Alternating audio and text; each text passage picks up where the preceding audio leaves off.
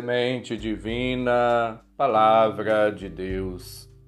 Caros ouvintes, irmãos e irmãs, iniciemos o nosso encontro com Deus, em nome do Pai, do Filho e do Espírito Santo. Amém. Proclamação do Evangelho de Jesus Cristo segundo Lucas, capítulo 16, versículos de 1 a 8. Glória a vós, Senhor. Naquele tempo, Jesus disse aos discípulos: Um homem rico tinha um administrador que foi acusado de esbanjar os seus bens. Ele o chamou, ele disse: Que é isto que ouço a teu respeito? Presta contas de tua administração, pois já não podes mais administrar meus bens. O administrador então começou a refletir o Senhor vai me tirar a administração. Que vou fazer? Para cavar não tenho forças, de mendigar tenho vergonha. Ah, já sei o que fazer para que alguém me receba em sua casa quando eu for afastado da administração. Então ele chamou cada um dos que estavam devendo ao seu patrão e perguntou ao primeiro: Quanto deves ao meu patrão? Ele respondeu: Cem barris de óleo. O administrador disse: Pega a tua conta, senta-te depressa e escreve cinquenta. Depois ele perguntou a outro: E tu quanto deves? Ele respondeu: Cem medidas de trigo. O administrador disse: Pega a tua conta e escreve 80.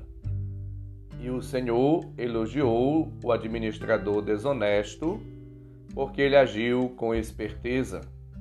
Com efeito, os filhos deste mundo são mais espertos em seus negócios do que os filhos da luz. Palavra da salvação. Glória a vós, Senhor.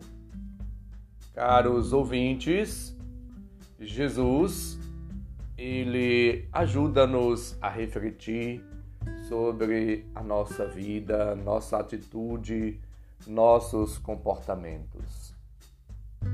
Os fariseus, como eram avarentos, ouviam as palavras de Cristo e procuravam entre eles algo para assim o condenar, para o pegar numa cilada. Jesus conta a primeira parábola, versículos de 1 a 8, e ensina o modo correto de usar os bens, viver uma vida desapegada, carregar a cruz. A segunda parábola, versículos de 19 a 31, ele ensina como devem ser usados, com liberdade, com alegria, com amor, na prática do bem, na solidariedade. Em ambas as parábolas, a lição recai sobre o amor ao dinheiro. Na primeira parábola, Jesus louva assim a atitude do administrador infiel por causar espanto ou mesmo escândalo. Mais adiante, Lucas compara Deus a um juiz injusto, Lucas 18, de 1 a 18.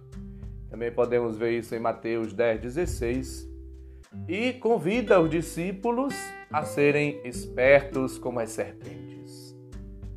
Diante desses ensinamentos todos, nós somos questionados. Jesus não nos dá por modelo qualquer vigarista ou fulano astuto. Pelo contrário, lembra-nos que somos responsáveis pelos bens que não são exclusivamente nossos, mas que devemos considerar dons de Deus, graças de Deus, propriedade de Deus, e tratar com prudência e com audácia, dignas de filhos e filhas de Deus. Jesus quer, portanto, que sejamos filhos da luz, que sejamos sagazes eh, como os filhos do mundo. Versículo 8. A sagacidade de que fala Jesus é diretamente em função à execução e consecução do verdadeiro bem. Na prática do bem da caridade, devemos ser também espertos. Portanto, esta parábola deixa-nos desorientados, por um lado, insinua que o fim justifica os meios, quer saber assim desmascarar-se, é preferível a honestidade. Jesus, portanto, ele como que dá uma balançada nos discípulos e em cada um de nós, para que entendamos o essencial da nossa missão. Dá atenção às palavras de Cristo que nos convida a vivermos como filhos da luz, de maneira atenta, esperta, no relacionamento com os semelhantes.